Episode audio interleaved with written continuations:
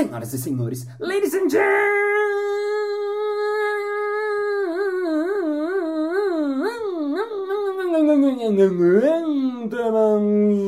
mesdames et messieurs, ventrílocos e ventrílocas. Está começando mais um Balascast Música.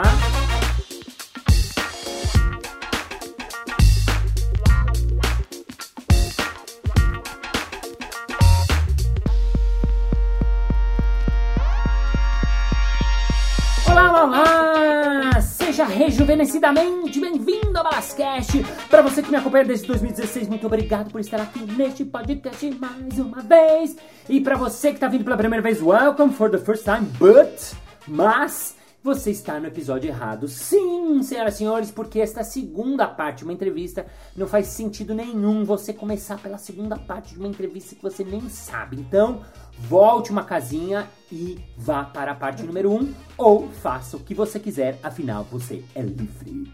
Lembrando que quem quiser mandar sugestão é, de convidados, feedbacks, mensagens carinhosas, falar do que gostou num podcast que ouviu, vai lá no Instagram, arroba Balas, balas com dois L's, e me manda uma mensagem direta que eu amo, amo, amo saber o que vocês, ouvintes, ouvintas, acham e gostam do podcast. De verdade, é o jeito de eu balizar, de eu saber como é que tá chegando em vocês, de eu saber o que não gostou de repente, ou de saber do que inspirou você, afinal, um inspira o outro, que inspira o outro, que inspira o outro.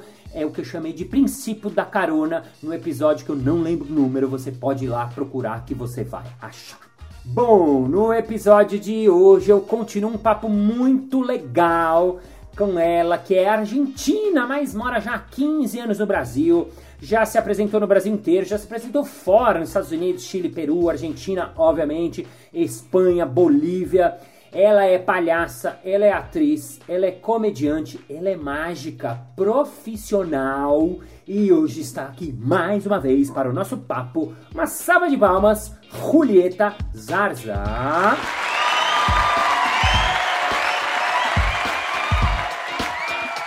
Julieta, enquanto eu tava falando, eu tava fazendo movimentos e coisa. O palhaço, ele, o palhaço ele não consegue ficar muito parado, né, Ruli? Você, você identifica isso no, nos palhaços? O palhaço está sempre armando alguma coisa.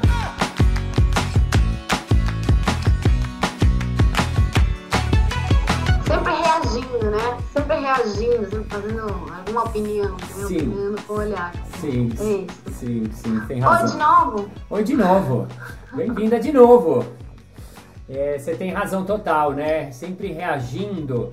Isso me intriga muito, né, do- dos palhaços. Um dia eu tava numa festa com a Vera Bud, que você conhece também, a palhaça Emily, e eu tava perto da mesa de doces, assim, e ela me flagrou num momento.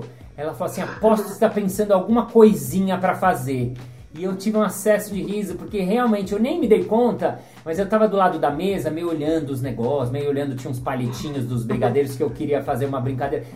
Então tem uma coisa de que a gente está sempre pensando em coisas, né? Você você vive assim também? Passa isso também? Como é que é a cabeça da sua Nossa, palhaça? total. E deixa a vida muito mais divertida, porque quando, por exemplo, eu vou, não sei, vou fazer um trâmite horroroso e eu vou tomar um chá de cadeira, eu já vejo como tudo tá é, disfuncional, então já, já imagino que isso pode ser uma cena, eu já, já fico rindo, né? Então, Uhum. é, entender os erros, né? Uhum. Os erros como uma coisa preciosa, né? Não como algo que tá errado, que é ruim, que é do mal, não como algo Sim. como é engraçado, né? O que é, né? Ah, foi projetado para ser de um jeito, não funcionou, então esse caminho sempre é engraçado. Uhum. É, eu sou assim, o tempo todo fico pensando cena, e agora que eu faço má- mágica também, eu fico pensando como posso desaparecer as coisas, e Sim. é o tempo todo, né? A gente não para nunca. Você falou de. Eu queria falar de palhaço, mas eu quero voltar na mágica numa coisa que eu imagino que vocês. Imagino não, não sei como é que é, mas é. é- é, quando você fala que é mágica, tem muito essa coisa de. Ai, faz uma mágica pra mim. É, o tempo todo as pessoas querem, é, é meio. é- é- é- Eu faço o contrário, eu acho que a gente quer fazer mágica o tempo todo. Ah! O tempo todo. A gente fica meio alucinado, olha, olha aqui, olha aqui, Ah. olha aqui. Aham. Mas é, é, é bem. As crianças sim, né? Você começa com uma e elas não querem que pare. É Aham. muito fascinante, né? A Que legal. é, E tem os, os engraçadinhos que querem descobrir como é, né? Que acha que é tão sem graça querer descobrir, porque.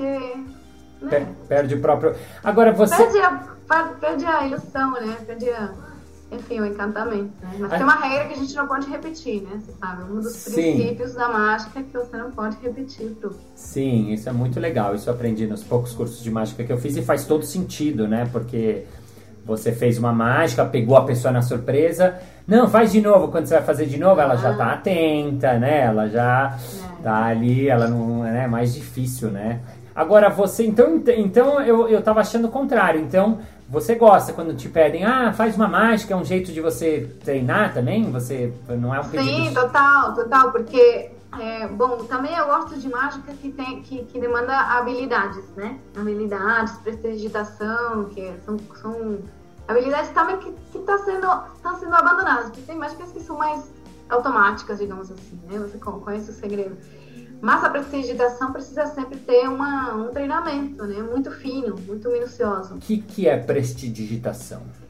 Ai, agora eu não sabe a definição. Não, mas digo assim... Já não, não sabe de nada. Mas são... são é, é, a mágica que acontece por, com habilidades ah, tá. das mãos, né? Acontece Nas mãos. Com os movimentos das mãos, né? Por exemplo é, moedas? Tá? Eu pego uma moeda, ah. eu pego uma bolinha, faço ela desaparecer, faço ela aparecer. Ah. Cartas também. Ah, tá, cartas também. Qualquer tá. objeto, né? Qualquer objeto que eu posso fazer aparecer e desaparecer entre as minhas mãos. Ah, legal. Eu vi até um que você fez muito bom. Cigarro. Isso, eu ia falar esse. Com cigarro, que eu adorei.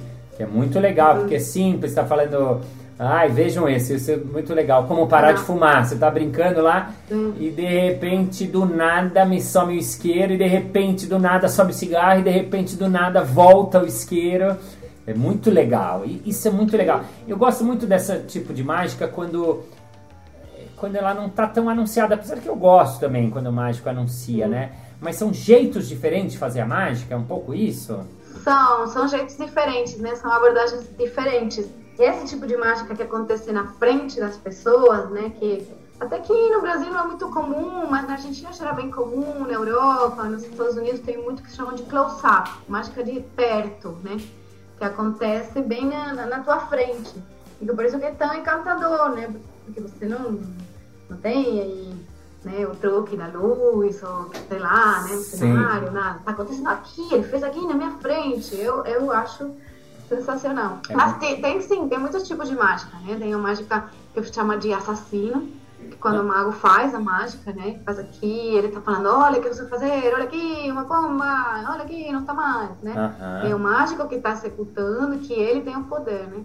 Uhum. E esse que se, se, se, é, se assemelha mais, aproxima mais do nosso universo da palhaçaria, que é o vítima, né? Vítima ou tem outra, outra também que é o testemunha, que é quando você a mágica acontece e você não é que você está fazendo uma mágica, você é vítima da mágica, né? Ah. Então eu no cenoé espetáculo eu sirvo uma uma garrafa de champanhe, uma taça e da taça saem bolhas de sabão. Então isso me surpreende, não sou eu querendo fazer bolhas de sabão. A, era para ser ah. champanhe, mas sai bolha de sabão. Então isso me estranha, o que está acontecendo? Eu reajo junto com a plateia. Né? Ah. Então isso é muito divertido. E tem uma, uma teoria aí na Espanha que se chama de mágica sinistra. Sinistra? Acho que tem a ver com, com isso, sinistra. sinistra. Tem a ver mais ainda com a palhaçaria, quando as coisas dão errado. Ah, tá. Dão errado. Tá, não é assim. A mágica acontece nesse lugar. Uh. A gente não esperava por isso, deu errado, e isso então, envolve muita comicidade também. Legal. Queria falar um pouco de palhaço também, né? Porque você é palhaço há muitos anos. Você começou já na Argentina, já veio. Eu lembro que eu conheci ah. você, você já fez. Uh, começou seu trabalho de palhaço na Argentina. Como é que você começou? Por que, que você foi eu estudar palhaço? Eu comecei porque eu gostava muito de arte de rua, Márcio. Eu era apaixonada. Eu ia todas as noites ver os palhaços que apresentavam na rua. E eu não entendia muito bem o que eles eram, porque eram meio acrobatas, meio sei lá o que que eles faziam, pular um aro de fogo, mas também faziam todo mundo rir pra caramba, tinha muito de mímica.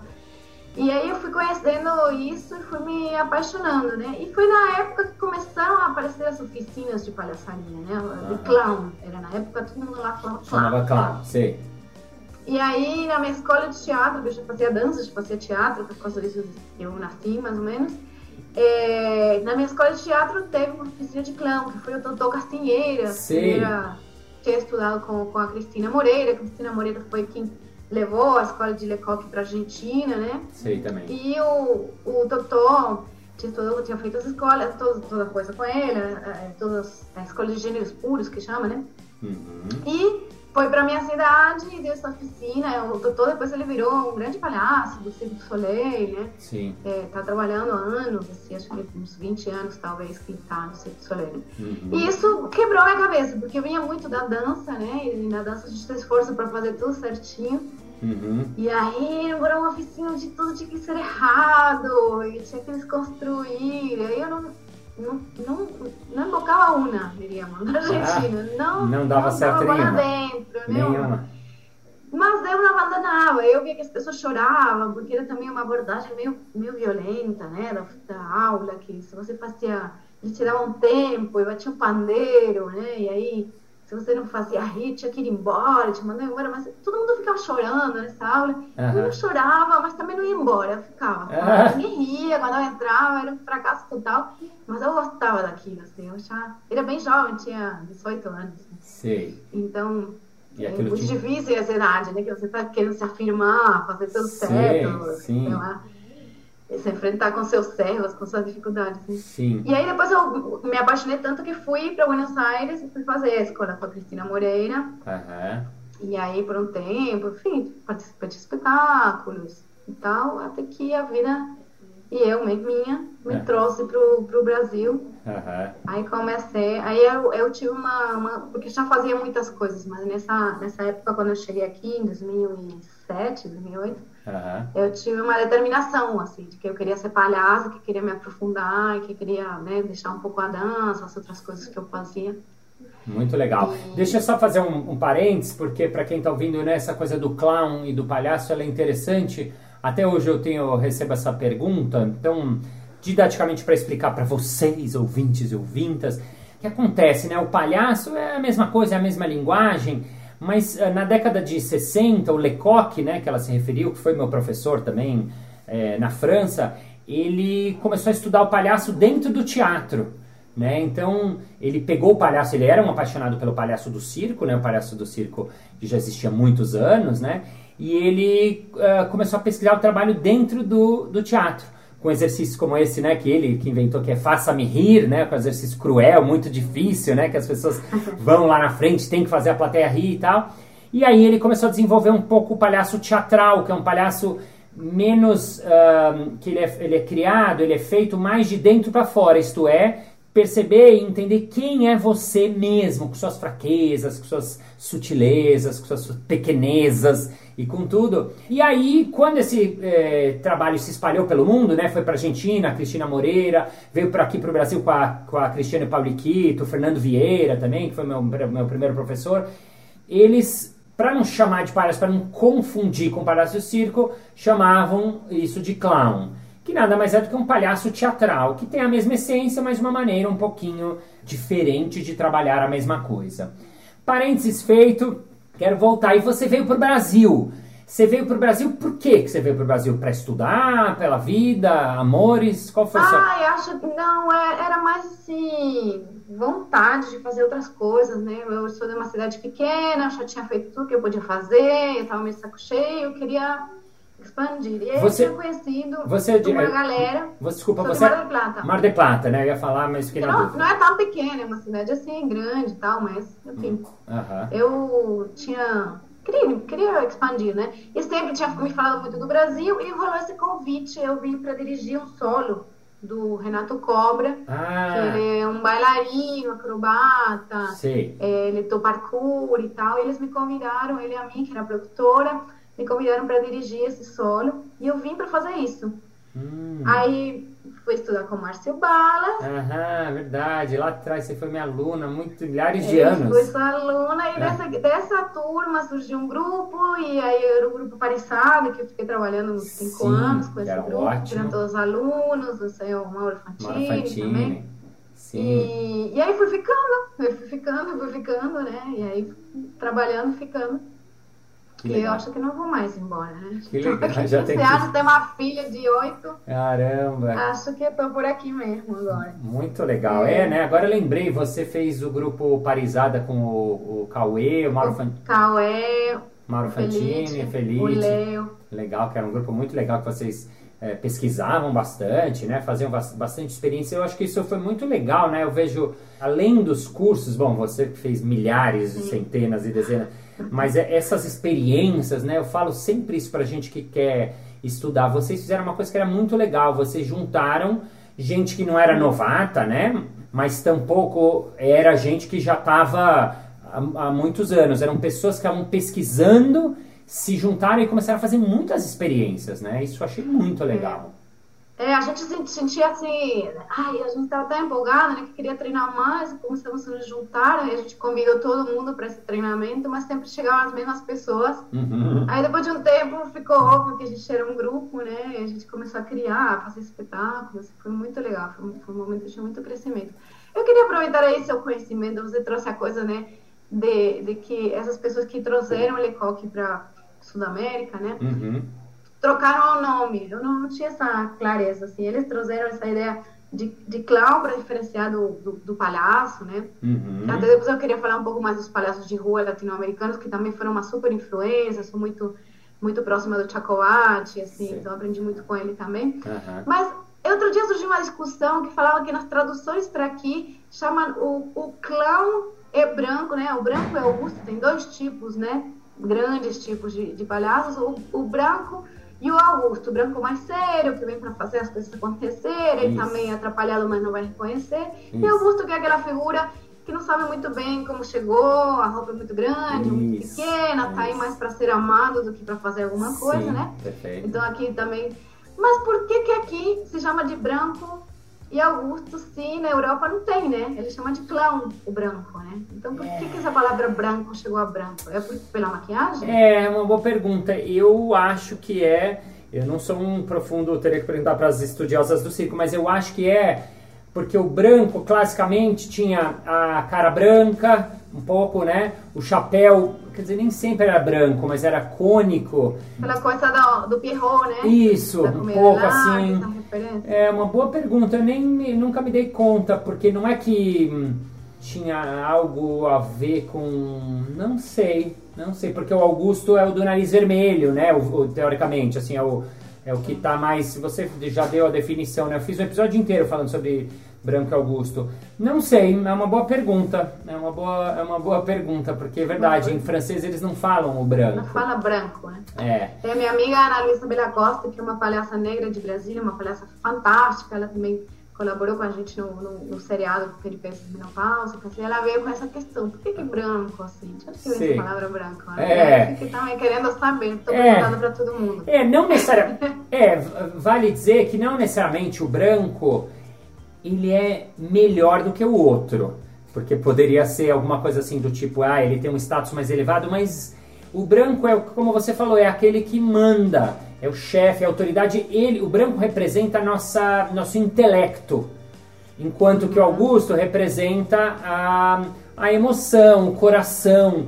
Inclusive na dupla clássica, quando ela é muito forte, a plateia gosta mais do Augusto do que do branco. Augusto, né? Claro, então, você sabe. Com, é. Com tonto. Porque... A gente não quer fazer o branco. Isso. Porque você faz tudo, quer ser igual que o outro, mas todo mundo vai tirar foto igual. Exatamente. Ela é a malvada. É, exatamente. Então, o... Branca, né? Augusta. É, é. Então não é. Então o branco, sei lá, na TV aqui, que seria o Dedé Santana era o branco, o Didi era o Augusto. O Didi era muito mais amado do que o Dedé. Que mais? O Pink, o cérebro, né? Eu gosto dos desenhos, assim, ah, né? O, o, cérebro é aquele que tá lá, mas o Pink é o outro.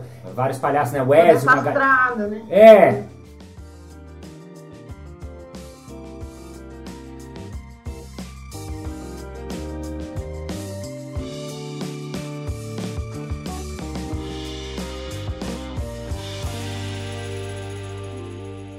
falou de uma coisa dos palhaços de rua. Por que, que você gostava dos palhaços? O que que te... Que, que... Nossa, isso foi uma coisa assim, desde, eu te falo, minha adolescência, eu sou de uma cidade turística, né? Então comece, começaram a aparecer essas artistas de rua fazendo rodas né, na porta da catedral. E era uma uhum. roda gigante, tinha mil pessoas. E era... Nossa, eu achava aquilo incrível. Acho que precisamente por vir da dança, do teatro, ser tudo tão proibido, a coisa com o corpo. Tão...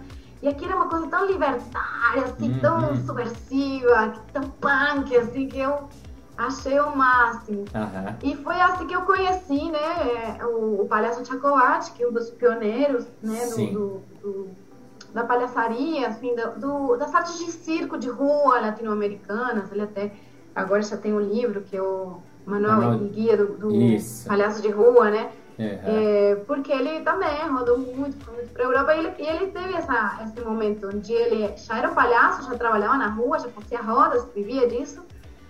E ele se chamava de pachaço, né? ele não, não, se chamava de clown. Uhum. Ele se identificava com esse clown teatral que estava chegando, né? Das pessoas mais, mais intelectuais, talvez, né? Nesse lugar, né? E e eu chegou um momento que eu me nutri muito desses artistas de rua, né? Eu fui produtora do Chaco durante 10 anos, ainda Você? colaboro com ele. Ah, Aqui legal. no Brasil eu fazia, é, junto com uma produtora que se chama Difusa Fronteira, eu, eu fazia uma espécie de curadoria, né? De espetáculos de rua latino-americanos e a gente trazia aqui para o Brasil. Uhum. Então, por muitos anos eu colei muito no Chaco, né? E participei das oficinas e tal, e é uma referência assim, que eu trago assim, da minha adolescência e dessa minha jornada, assim, de acompanhar. Sim. E eu gosto muito, porque muitas vezes nessa coisa de, de palhaçaria, mas de se procurar o Estado, a gente estuda o Estado, e aí eu sou uma palhaça, minha palhaça fala assim, eu sou assim, eu gosto disso. Mas beleza, vou criar um espetáculo, e agora, o que, que eu faço? Com uhum. tudo isso, né? Sim, sim, é, sim. Então eu fui um pouco para esse lugar da mágica, para achar meu repertório, mas é um lugar que, que fica um pouco um vácuo, né? Então o palhaço de rua, né, traz a questão das habilidades, do número, né, do ato, da coisa mais tradicional, onde vai ter uma, uma excusa, né? uma desculpa para apresentar. Isso funciona muito bem na rua, precisamente, porque é uma energia alta, porque essa habilidade chama a atenção de longe, né? E, e, eu acho fantástico, porque quando você treina para apresentar na rua, depois você vai para a sala e tudo fica muito mais fácil, né? Uhum. Um treinamento é, né? A, muito maravilhoso. A rua é um, um, belo exercício, né? Você gostou de fazer? Você... Sim, eu gosto muito. Eu tive essa oportunidade, de morar um tempo em Maceió, né? Ah. E aí eu morava na frente da Orla. E aí ninguém apresentava. Os domingos eles fecham a rua, chamam, chamam de rua fechada, e tem um monte de coisa, inflável para as crianças, assim, DJ, um monte de evento. Acontece de tudo. As famílias vão lá fazer o churrasquinho, e tem a praia e tal, uhum. mas não tinha artista de rua. E eu morava na frente, assim. Então comecei a, a descer com minha filha, assim, meu carrinho, meu som. Comecei a montar rodas. Uau. E acabei criando um ciclo lá. A gente fez umas 45 apresentações, não só eu, assim, eu fui convidando também outros artistas, a gente criou um, um ciclo todo domingo, que era Circo na Rua Fechada, e foi super genial, assim, um dos meus espetáculos, digamos que eu terminei de lapidar ele fazendo esse trabalho na rua, depois a gente até fez um festival Uau. internacional, foi, foi bem legal. Que legal. E eu, eu gosto muito, assim, gosto muito. Acho, admiro muito os artistas de rua. É. E eu gosto muito de fazer, né? Esse desafio, passa carro de som, passa cachorro, passa bêbado, né? É. Passa, sempre tem as pessoas inesperadas, enfim. É, isso é muito, muito legal. Isso é muito legal, concordo total. Eu, eu fiz muitas vezes, mas assim, eh, se eu for ver eh, proporcionalmente na minha carreira, não foi muito, mas fiz bastante mas eu concordo com você e, é uma, e acho um exercício assim incrível, porque é o que você falou. É, passa bêbado, passa cachorro, passa gente estranha, passa ônibus que faz barulho. É, tem uma coisa que, né, então, pra gente que faz é, esse exercício, você tem que. A sua plateia, ela é diferente de quando eu faço no teatro, né? Porque você tá numa peça de teatro, você não tá mais ou menos, tá? Você não, ninguém sai da peça. Na rua, né? Na rua o cara não tá nem aí. Ele tá tem que estar 100%, 150% a cada segundo. Né? É. Né? Porque qualquer hora, qualquer coisa pode desmanchar tudo que você construiu. Exatamente. E mais ainda, Márcio, o exercício de passar o chapéu. Sim. Porque é outra construção também. Né? Sim, você isso... tem que construir o espetáculo todo em direção a que uma hora certa, não é nem antes nem depois, eu vou passar o chapéu. O que, que eu vou dizer? Um exercício assim, de vendas, né? Muito fantástico. Sim. E eu, eu gosto dos desafios, né? Eu gosto muito, assim. Eu tomo Sim. tudo no- com esse espírito. Tipo, Que legal. um lugar de, de ensaio, mas ao mesmo tempo um lugar com muito desafio, né? Sim. Para você que está ouvindo, fala assim, como assim passar o chapéu? É porque no fim do espetáculo, você já deve ter visto alguma vez na sua vida, se você andou em alguma rua, mas assim, né, no fim do espetáculo, ou num momento determinado, não necessariamente é no fim, né, a gente passa o chapéu que é para recolher dinheiro, para as pessoas pagarem, é, contribuírem para o trabalho do artista acontecer. Então, tem isso de que, primeiro, você falou que é muito legal, as pessoas vão, você tem que estar 100% ali eh, fazendo, fazendo, porque acontece isso, né? As pessoas vão indo embora. Primeiro, porque às vezes a pessoa não tem tempo, né? Ela tá lá só de passagem, não tem. E segundo, que às vezes seu espetáculo deu uma caída. Quando cai, o cara não tem nenhuma relação, ele não te conhece, ele não pagou seu ingresso, ele não tá num lugar, ele não, ele não Não deve- pegou o Uber, não tomou banho, não Isso, se vestiu. exatamente. Não fez todo um ritual. Isso, né? isso, exatamente, é verdade. Ele não pegou o Uber, ele não pegou, ele não foi até, ele chegou, tava passando e ficou dando uma olhadinha. Então, a habilidade do artista de rua é essa: segurar aquela plateia o máximo possível até o momento dele passar o chapéu. E aí, queria perguntar pra você, quando você passa o chapéu, eu passava, né? O que, que você fala pra plateia? Qual que você acha que é a abordagem Ah. interessante, assim, de colocar pro, pro público? Ou po- possibilidades de, de se compartilhar desse momento de passar o chapéu? Acho que cada lugar eh, tem sua realidade, né? E já o Brasil, de por si, não tem a cultura de passar o chapéu. Na Argentina, até dentro do teatro, as pessoas passam o chapéu. Dá Dentro? maior renda, digamos, ganha mais dinheiro do que pagando o ingresso popular. Dentro do E é teatro? coisa, dentro do teatro. Então, Uau. na Europa, assim, é muito comum ter festivais inteiros que funcionam assim. Então, aqui é mais visto como esmola Sim. né? É uma coisa assim meio decadente. Eu falo aqui até fico meio constrangida. Putz, as pessoas devem achar, tipo, que triste passar o chapéu, que pobreza, né? Mas, é, então aqui tem essa necessidade de criar uma cultura. Então eu preciso explicar muito mais. Uhum. Ao mesmo tempo que, como não existe a cultura, eu preciso ser um pouco mais agressiva para conseguir, né? Uhum. o dinheiro. Então, eu sigo muito, eu sou muito filhinha do, do Chacoate, ele até tem um episódio, assim, um, um capítulo do, do livro dele ensinando a fazer, ele é muito generoso, né? Então, ele fala umas coisas muito legais. Ele fala que você tem que fazer muita piada, né? É, e ser instigante. Então, um, um, tapa e uma carícia, um tapa e uma carícia. Então, o tempo todo você explicar, deixar muito claro que esse é teu trabalho, que você não está aqui é, é, fazendo isso porque você está fazendo uma coisa de beneficência, não sei o que. Não, esse é meu trabalho, tem um esforço, tem um material, eu estou fazendo um trabalho excelente aqui. Uhum. Você está rindo, quanto vale seu riso? Quanto vale você passar uma, uma hora, duas horas com sua família rindo no momento de tudo tão triste? Uhum. E para continuar esse espaço democrático, que você se hoje você tem dinheiro pode colocar, mas se você não tem dinheiro também pode ficar. Então isso é um espaço democrático. Então precisamos financiar entre todos. Então para mim isso também é muito legal, porque tem a ver com, com acessibilidade à cultura, que é um direito humano de nascimento, né? Um direito da, um dos direitos da criança, né? Acesso à cultura. Então é, é uma coisa onde você se compromete junto com a plateia a criar esse espaço, né? Então é político, é um monte de coisas assim, tá? Muito legal. Nesse Sim. discurso. Mas Sim. dentro do festival, às vezes você só fala, olha, tô aqui, esse meu chapéu, pode vir. Beleza, porque o público já sabe que vai lá, pôr e não vai precisar. né? Sim. Então, É, Depende do local, depende da cultura do local. Adorei, adorei e gosto muito dessa abordagem. Primeiro, uma coisa didática para quem quiser. Ela tá falando do Tchakovati, que é um palhaço argentino, que o nome é difícil de. Eu falei alguma vez no episódio, várias pessoas, mas como é que fala Tchaco? Como é que é? Então o nome dele, se você quiser buscar, é C-H-A-C-O-V-A-C-C-I. C-H-A-C-O, Chaco, né? É, mas eu gosto muito disso que você está falando, dessa sua abordagem, porque eu, os primeiros festivais que eu fui, há muitos anos, em Curitiba, é, foi quando eu comecei, faz 20 anos, e eu vi os primeiros, eu fui fazer na rua, eu tinha feito quase nada na rua. Eu fiz na França, quando eu morava lá, mas não era uma coisa assim que eu tinha, era como exercício.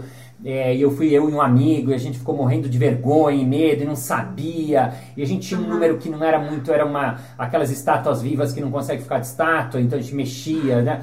Então era, foram minhas primeiras apresentações foram na França, mas eu era estudante assim, então não, quase que não era um show de rua, era uma experimentação de rua e a gente passou o chapéu, e como você falou lá, na Europa eles têm esse costume. Então o nosso show não era bom, não é humildade, isso era realidade, assim, não era bom porque eles estavam começando, mas as pessoas dão. E lá eles dão em euro, né? Que é também é uma outra coisa, né? Então um euro. Moeda, moeda grande. É, uma moeda. É, exatamente. Então uma moeda de um euro vale cinco reais, né? Mas enfim, quando eu fui para o primeiro festival que eu fui, no, de Curitiba, e eu assisti alguns, porque a gente chegou antes, eu queria ver. As pessoas, algumas, tinham uma abordagem que eu não gostei. Eu não conhecia o Chaco, né? né não tinha vocês ouvido isso e que era esse, essa coisa da esmola. Ah, e ajudem a gente, ajudem o artista. A gente, eu lembro que tinha um que falou, a gente precisa voltar para para Minas Gerais, então a gente precisa pagar o nosso, assim, e eu, e eu me deu uma coisa assim de uma pena que eu, é, né? e eu achei ruim, ruim. E aí fui assistindo outros, fui vendo, e aí eu entendi, uh, e aí quando a gente começou a fazer o nosso pedido, e a gente não era bom de chapéu, no sentido de que a gente não tinha essa habilidade que vocês têm, que fazem mais isso. Mas eu entendi que assim, eu não queria pedir é, esmola.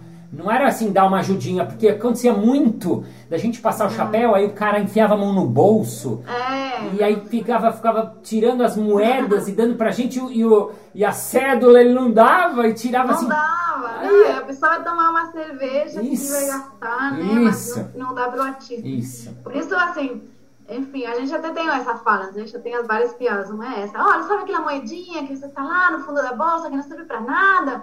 Pra gente também não serve, então guarda lá. Ah, sim. Boa, Enfim, agora eu não sei como será, agora deve ser Pix, né? Porque ninguém vai é, ter dinheiro. É, agora foi, sim, o Felipe Bragantini que é, Pix, é né? total, falou que muita gente paga em Pix.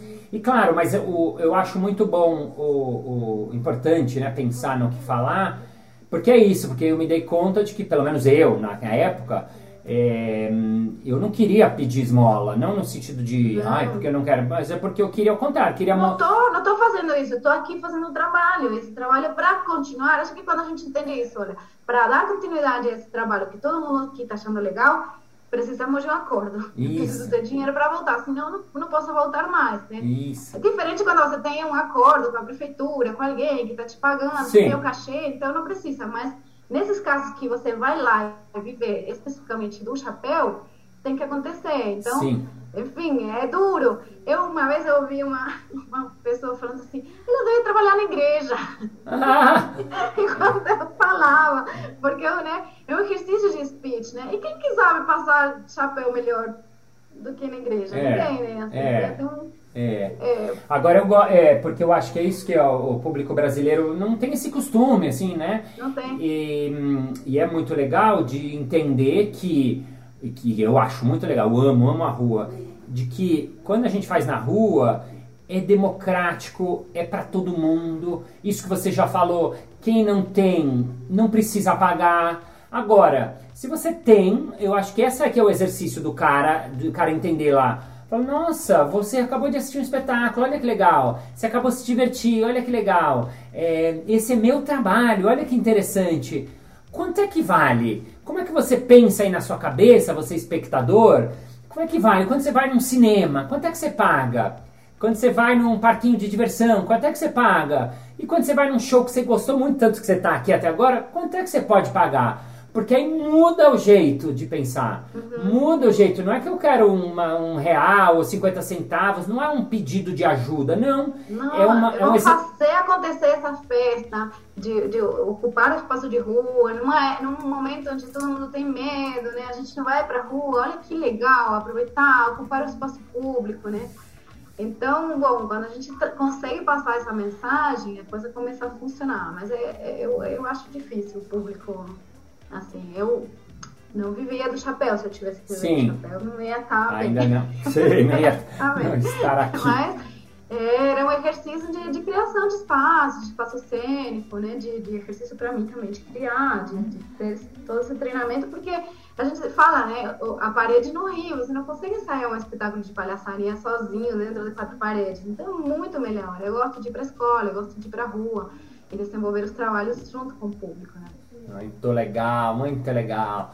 Ruli, pra gente terminar nosso episódio, é, falamos bastante de palhaço, improviso, etc.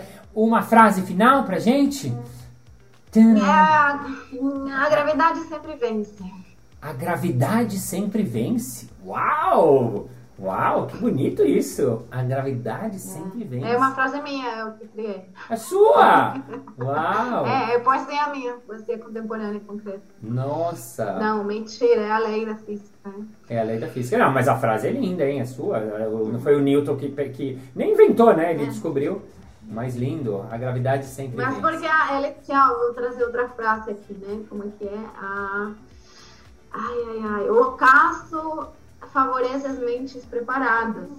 Uau. O ocaso favorece as mentes preparadas. Ele tava, ele não tava assim, do nada caiu a maçã, ah, então eu descobri a gravidade. Ele tava já pensando no assunto, né? Aham. Aí ele viu e ele, ah, teve o um momento, aham, moment. Vamos falar de criatividade também, né? Ah, muito legal, muito legal. O acaso favorece as mentes preparadas Senhoras e senhores, respeitável público, Julieta Zarza! Palmas!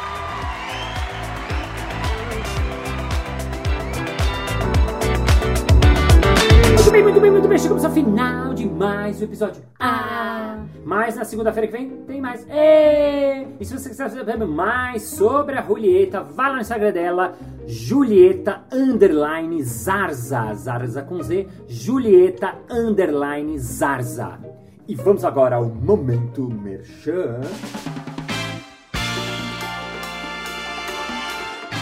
Mas balas, eu sempre achei muito interessante essas suas entrevistas, essas falas sobre palhaço e sobre improviso, mas assim, eu tenho um time aqui na minha empresa, eu queria saber, você tem algum workshop, algum trabalho para fazer com o meu time? É claro! Faz mais de 20 anos que faço workshop chamado Improviso e Criatividade para team building, para integração, para você levar para sua equipe. Basta você entrar em contato no site marciobalas.com.br.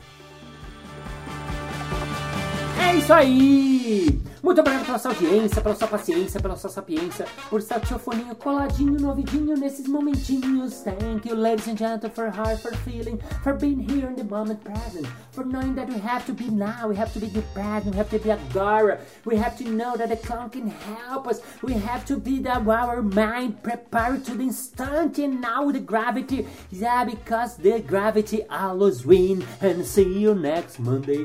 Bye bye.